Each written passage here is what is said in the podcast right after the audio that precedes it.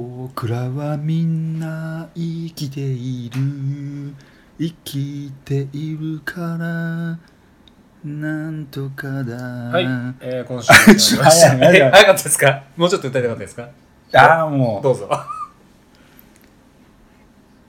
安倍さんだってトランプだってプーチンだってみんなみんな生きているんだ友達なんだ。なるほど。失礼いたしました。それはね 言いたいですよね。なるほどね。もう5年ぐらいで試してたから。えそうだったんですか？いや取り直しますか？い。やいい。大丈夫ですか？はい。えーはい。第58回。マロです。あそうですね。まマッシュです。よろしくお願いします。お願いしますはい、えー、第58回、えー同心。同心。はい、はい。ということで、え はい。ー、あれですね子供の心わっぱのわっぱの心プーチンと書いて。プーチンとも読みますけどね。同心と書いて。そうなんですか？中国人。本当かと思ってプーチンとか言いそうじゃない？さらわれますよ。それだけ言ったま して。うんそうそうそう。はあ、はあ、あんまりコロナに付き合ってるとさ。そうですね、はい。えだからプーチンに帰ろうかなと思って。ー、なるほど。プーチンに変えますか。はい、はい。どんな子供でした？まあまあこのテーマになったかっていうのはとりあえず置いといて。そうですね、はい、すっげえ愚問ですけど僕まだ大人になってないんですよどんな子供も何も。失礼しました。まだあの延長上にいる ILG な。んで子供リング。はい。でだからはい。そういい議題が来たなと思って。僕あの子供と大人前もあったと思うんですけど、はい。境目みた子供と大人の境目がよよく分かんなくて。ういまだに分かんないですはいはいはい。じゃあ一応政治意識はやなかった？政治が言ってないし。出なかったしなかったし。心でまだ成人してない。です自立してないですガンガン酒飲んでますね。酒とタバそれはコガンガンって後付けで人間界が決めたことだからさ、まあまあそうですね。はい。じゃあこのまま子供のままあの、でむしろもうそれさえもないからうん。その概念が。はあだからもうずっとフラットよ。ははい。フラットも人類たしなめて。はいはいピロリロリンつってフェードアウトして我が惑星に帰っていく、あのーその成人するという、あのーはい。取り決めがないともしかしたらもっとこの世の中、あのー子供心というかこうわんぱく心みたいなのが引き続くかもしれないですね。でしょ？はい今日からあなたが大人ですって言われるとでやっぱりちょっと責任持たなきゃいけないのかなとか。あなたは自覚を持ってとかって。そういう節は確かにある気がします。特に日本うん。いやでもな。微妙だな。アメリカはさはい。しか知らないですけど文化。え21歳なんですよ。えはいはい。成人っていうかお酒も何もかも全て。まあドラッグはちょっと違いますけど、はい。そう。っていう意味で 人間のそういう精神論とかをすげえ分析されている国なんでうん。ある意味真っ当なんですよね。だからその分岐点っていうか精神力がここまでしかうんうんうん。っていうもうなんだろう人間論っていうんですかね。その人間そう。うだから人間を守ることに関してはめちゃくちゃ徹底してるからうん。みだらになるとかその基準も多分すげえ数値化して数値化してるという科学的っていうかすげえ徹底してると思う。だからベビーシッター制度もあるんですよ。うん。あそうなん子供を一人にするとうん。成人してない子供。うん。あれもう法律で違反されてるから。うんうんああじ一ゃあ。人で置いちゃいけない。のはあ。はそう。要はその多分寂しさとかなんかいろんなレベルあが未熟だから。っていうなんかすげえ法的な罰が。そうあるだからベビーシッターっていうのがいいの。日本ってねどっちかっていうとあのその例えば成人だったりとか、うん。後期高齢者もそうですけど社会基盤を前提としてあの年齢を決めるじゃないですか。うん。例えば今回18が成人になりますけど、うん。あれもねやっぱり少子高齢化がうん基本的にはうん。あるわけじゃないですか。でもその裏でなんかぜお金っぽいけどね。お金の話は、えー、と多分。高高齢者高齢者が要は基準が60から65に上がったりとか65、70に上がったりとかすると年金を払うのを先送りできたりとか、うん。そういうのがあったりするんであとはあれですよね。医療医療費うん。が要は1割負担になるのがどこのタイミングなのかとか、っていうのの調整によって、えーどこからが、えー老人という扱いを受けるのかっていうのが決まってきますから、人間そのものにフォーカスをした決定ではないですよね。日本はね。だからちょっ非常にこうと硬質だよね。硬いよね。あの 経済原理主義。軟質じゃないよね。経済原理主義ですね。なんか。はい。そうだよね。その違いがあるな。うん、だからアメリカの今の話を聞くとおうなん腕から血出てきたんですけど。書きすぎ解決しよう。あのねマッシュの動きを見てるとね、はい。あの喋ってる時の、はい。その動作はい。が人の4倍ぐらいあるからそのこう。ああだからこの間机叩いちゃダメだよみたいなこと言ったけど、無意識にやってる。僕でもあれですね。喋ってる時に手手は動きますね。手は動くし、はい。書くしああと横文字やるし。あまあ横文字やってるのはまあ口が動いてるだけです 上のお口で、はいその血出ちゃいました。びっくりしましたけまあそれは癖というか、それも同心かもしれないし違うか、どいや多動なのかもしれないですね、うん、ちょっとね。多動期なんとか症候群なんだっけ？PDA P PGA、ADHD AD ADHD うん。はい。なんかあれもなんかすげえ昔はなかった病気病名っていうかいやなんか結構昔はその問題視されてたことですけど。俺なんかもろそうだと思うよ、うん。まあ最近はねうん。なんか全然許容されるみたいです。けど、でも何が悪いんだって感じだけどね。うん、だからいや大その人に病気を持って何が悪いんいやいやだよ大人にとって都合が悪いですよ。大人の言うことを聞かないから都合の悪い子だってことだ。でもその社会に合わせないっていう道があるんだとしたら全然関係ない話だよね。だから最近はやっぱりそのね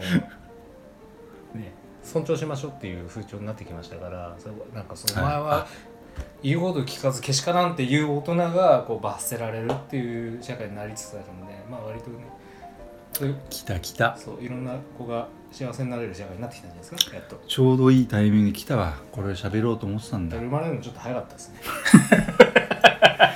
ね それを言った人は、はいマッシュで2人目。あ本当ですか？もうちょっとお遅めに生まれたら。生まれてくるのが早すぎるそうそうそうもうちょっと幸せになれたと思いますよ、うん。うん。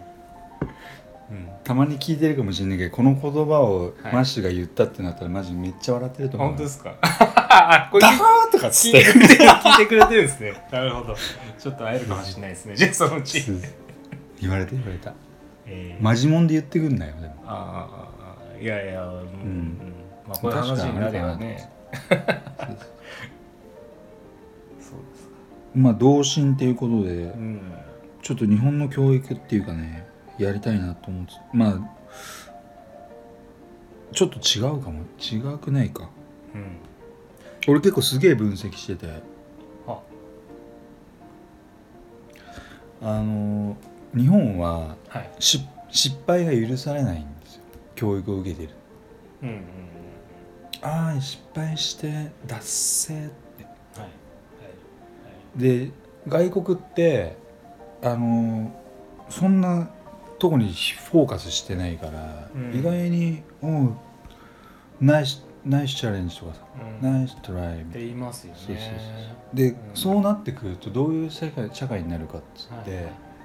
この間のコログラムでも話したけど要は窓を開けなくなるってあ。言ってたでしょ誰かが開けると。ーはい。やっぱりその心理にはさうん。もし失敗したらどうしようその息息があるじゃないけどその率先して窓を開けるけどはいはいはい。もし失敗した時に、もう本当小学校が蘇ってきてクラスの40人の目に何か言われるみたいな。なんかもうあれですね。反射だねあのー結局その失敗かどうかっていうののあの基準がそもそも問題だと思ってて。あれなんですよ。あの民主的かどうかっていうことにその成功か失敗かのフォーカスを当てるじゃないですか。日本って。うん。でそもそもそのなんですかね。あのマジョリティであることが成功であるっていう。出たよ小文字まあ、サイレントマジョリティサイレント サイレントでもないんですけど結構結構まあ言うわけですけどあ日本人。のアイドルの曲なんだけど。あそうなんですか。そう。だからそうマジョリティィってなんだっけ？いや大多数ってことです、あはい、あよく言うね。大多数をマジョリティ。大多数。へでえまあ少数派をマイノリティ。あそっか。言い方をねしますけれども、うん、なのでまあメそういうメジャーかそうメジャーどころをあの選択肢を取る方がまあみんなで渡れば怖くない的なところがやっぱりどうしてもあるわけじゃないですか。そういう時代じゃもうないよって、うん。みんながやっぱりもうねあのおのずとうん。そういう行動を出なきゃいけないとは思うんですけどね。まあでもそういう方向に向かってきてるとは思いますけどね、えーこれはうん GHQ が埋め込んだと思うよはっきり言いますまあまあそういうところもあると思います。がそうそうそうそう。あのーもうやめようぜっていう、もうちょっとね寛大だったと思うんだよね武士武士の世界の時は。うん。あの姑息なことを例えば1対1で正々堂々とかさあ。なんかああいう感覚でなんかその不意打ちとかさあまりご法度な世界だったじゃん。なんかそのうん。なんつうの。いざ勝負とかっつって。武士道はでも今もあるんじゃないですかね。そうだからはなぜ日本が目をつけられたかっつって。い、うん、で前回ちょっとい喋りきれなかったんですけどはい。その第二次世界大戦にそのなぜ追い込まれていったのかとかさ。はあはで世界的にあの国はやべえよっていう精神力がやべえよっもし目をつけられてたとしてあの国をどう潰そうかっつってはい。どういうふうに犬にできるかなっていうのを科学者がめっちゃ考えてでまず資源をね陰謀論。う ん陰謀かどうかわかんないけど毎度おなじみの陰謀論が。はい。前回ちょっと喋りきれなかったそうですね。要はし資源不足大体はい。人間の支配の仕方ってまず不安を与え洗脳しコントロールするっていうのがもうあ三原則なわけですよ。ユユダの方いやはい。ユダヤの方ではわかんないけど、どっかのインドの山の方では。山の方。わかんないけどどうか知らねえけどさ。そう大体不安をはいだからそれを考えると明治維新のペリ,、ペリーさん来た来航っていうのはあれはもう組み込まれたあれなのかもしれないです、まああのまず不安を与え。トイレットペーパーのね買い占めもありみたいなね。ありみたいな。うん。まず不安を与えみたいな。はいはい。そうそう。で資源やべえよやべえよって言っときながら、日本人の真面目さから言ったらさやべえよ資源ねえからうんはいこの自国のこの中ではもう賄いきれない守れる人間も守れなくなるぜベイベーみたいなのが始まり。はいはい。でそれはもう勝手にこうなんつうのコントロールされてってでどんどんどんどんまあ変なふうには言われてるその侵略っていう形になっちゃったけど、はい。要はただ単に資源が欲しかっただけで日本では鉄,、ね、鉄はまかれないきりね、うんうんうん戦闘機も作れねえっつって。はいはいでめちゃくちゃ武士道が強いからめっちゃ強いんだよ。だからそのある意味その負けねえとかっつって。ああなるほどね。そう。うん。でまあそこはありそうですけどね。確かにね。科学者たちはうん。もう驚愕したんだと思う。だからそのスピリッツに。うん。こいつらを抑え込んでも絶対収まりきらずにはい。ちょこまかちょこまか出てきてはい。でしかも真面目なくせにはい。宣戦大体あの時の当時は攻めますよっつって宣戦布告して戦争始まるんだけど、はい。真珠湾攻撃ははい。あれもう無言だからね。うんうん。もう相当やばかったんだと思うんだけど、はいはい。あいつらに勝てねえっつって。はい。でそれは自国の愛する人間を守るためだったっていうだけだったっていうね。例えあそれはばあ泣かないでね。いやいや ちょっと。童心に帰って泣かないで結びはそこかっていう パールハーバーを結びに持っていきたかったんだなっていうね。そう。あでそういう哀愁漂う、いやあれはねでもまあまあわかるんですけど。どんどん多分明治維新の頃からどんどん追い込み追い込みで、武士道っちゃ武士道っすよね。やべえことになってたんだよね切腹するのなんか日本ぐらいですからね。だあれとあれの延長じゃないですか。でもあの出来事がなかったら、は特攻隊なんか生まれないしでも、日本人には守りたい四季折々の春夏秋冬があったとか、守りたい。いや洗脳っちゃ洗脳ですよね。だから日本国の要は富国強兵でもう一糸乱れぬ行進を強制しもう全部全部そこからブランディングが始まってるわけじゃないですか、うん。だかだかららイスラムとあんま変わんなくねやってることみたいな。そういう意味では。あの上層部がはちょっとやばかっただけであってその全体像はそんなにやばくはないと思う。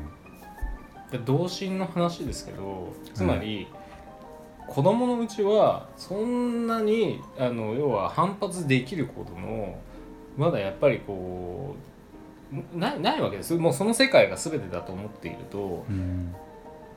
まああ言われた通りにそれが絶対王者になるから、絶対だからでそれでき俺はそういう死に方をしても幸せになれるんだとか、うんそういう生き方が正しいんだって植え付けられてるからってことじゃないですか。まあそうだ、ね、だからつまり危ういんですよ。ね。危ういんだけど日本はなぜ宗教がないかってもともともう根付いちゃってるから DNA に。要は、うんじゃあ神っていうかまあ八百万の神っていうかまあ、はいはいはい。その例えば刀に神が宿るとかなんかそのそういうスピリッツが強すぎるから別に宗教必要なかったわけだよね多分。まあそれでも仏教とかあるけど多分その根が強いっていうか我が強いっていうかはい。そのやばいスピリッツみたいなのがもうもうすでにもう組み込まれてるから、宗教日本の宗教のやり方ってあの国民を統治するためにずっと使われてきてたんで例えば最、まあ、天皇途中でやっぱりどんどんどんどん変わっていったわけですよ。と徳川がなった時代になった時には儒教に入れ替わったりとかして、うん。あやっぱりでもその儒教の精神持ってるとやべえからって言って仏教に切り替えてとかって言って、でそれで収集がつかなくなって今もお寺と神社が混在してたりとかして、ね。なんかこう辻褄が合わないような状態になってたりとかするわけじゃないですか。でそもそもはでも「古事記」から来ててで「古事記」を潰しましょうっていうふうに入ってきたのが、うん。あの GHQ だったりするわけですよね。うんやべえっつってね。だから歴史がやっぱりあのい一方向に向かってなくってアップデートアップデートの歴史の上での、まあ、結果ですから。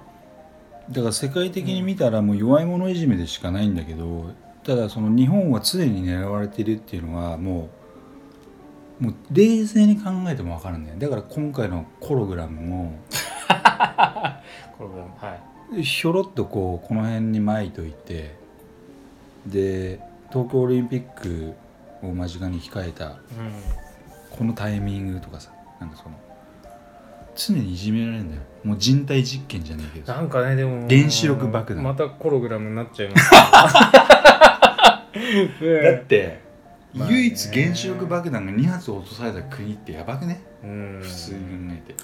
まあす科学の実験とはいえ。まあ凄まじかった。しかもその時はもう敗戦でうん。負けてるのが超もう丸見えなのにさらに爆弾投下なんだよ。あれですよね。アメリカ好きなのか嫌いなのか分かんないですよね。俺ねアメリカ好きじゃないけど、ユダヤ人好きだからさ。あーそういう感じなんですね。ヒットラーがユダヤ人迫害したおかげで、はい。西に逃げてはい。あ東に逃げて、はい。まああっちから言えばひ西も東もないか。ら、うんうんうん。そうそうそうでそれによってアトミックボム開発されたからねでもね。アトミックボム？あ原子力爆弾。うん。でということで。マッシュだってたまに横文字使うじゃん。いやいやすなんかそんなグラディウスみたいな。す俺それと同じように今横文字使ったんだけどさ。すげえかっこいい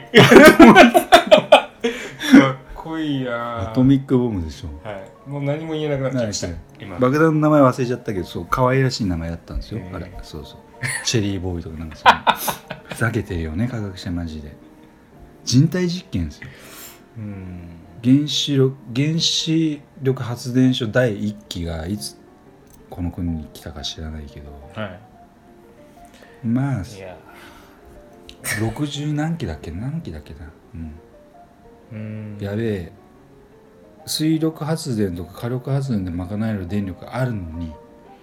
とかなんかその話をまあ反原発派なんですね。っていうわけでもない。うーん。なんでだろうなと思って。反でもないけど、まあよりあれじゃないですか、まあ、効率的に高度な技術力であのエネルギーを生み出せるようにしましょうってだって科学ってでもそういうもんじゃないですか。もうすでにこういう技術があるけどだってあれですよそうなんだけど俺が知りたいのはどう犬なのかアメリカの犬なのかっていうのを知りたいんだよね。ああ犬は犬っすよね。どういうそのだってのび太とジャイアンの関係ですから。はい。まあドジャイアン歌わないでとか。ドラえもんいないですけどね。なんかドラえもんねドラえもんみたいなウルトラシーがあるんですけど。今度話す。はいそうそう。北朝鮮かもしれないドラえもんが。おおでもしかしたら、は北朝鮮めっちゃいい国で,、はい。でプロパガンダで俺ら騙されてていまあね。めっちゃくちゃ楽園で。総書記ドラえもんみたいですけどね。そうそうそう。はい。本当の真実ははい。北朝鮮が意外とねめちゃくちゃ握ってたっていうなさで超なんか世紀末になってさうん。ボロボロみんなどの国もボロボロになった時にキムキム・ジョンインはい。ジョンインがめっちゃニコニコした顔して「大丈夫だよ」とかじゃあこれはそれを悪役に仕立てられてるのはもうアメリカのプロパガンダだみたいな。かもしれいないとかさ。出ましたね。またいい感じの陰謀論が。でいじめられてるからはいはい。昔の日本と同じようにだからなんつうの強がりを見せるっていうかさで情報操作して。そうそう。あ全く一緒だと思うよ。なんか。北さんがまたロケット撃ったらしいって報道しろみたいな。そういう真実をさ。ホログラムっぽくていいっすね。なんかはい。追求していきないななんて思いますけどね。はい。またちょっとね同心同心の方があの、はい。回収できませんでしたけれども、最初からプーチンって言った時点でちょっと間違えてたよねまあたまにはねあうんのコロナ以外のはい。ことでね、こういう話をするのもいいかということで。プーチンにしか読めなくなってきたよもう同心がもう。はいわかりました。はいということで。じゃあまた来週も。はい。なんか明るい話題ね。をやりたいです。はい。そうですね。はい。よろしくおじゃあ願いしまますた来週もよろしくお願いします。ありがとうございました。今週もオログラムをお聞きいただきありがとうございました番組へのご意見ご感想はプログラムのホームページよりお問い合わせください。また来週もお楽しみに。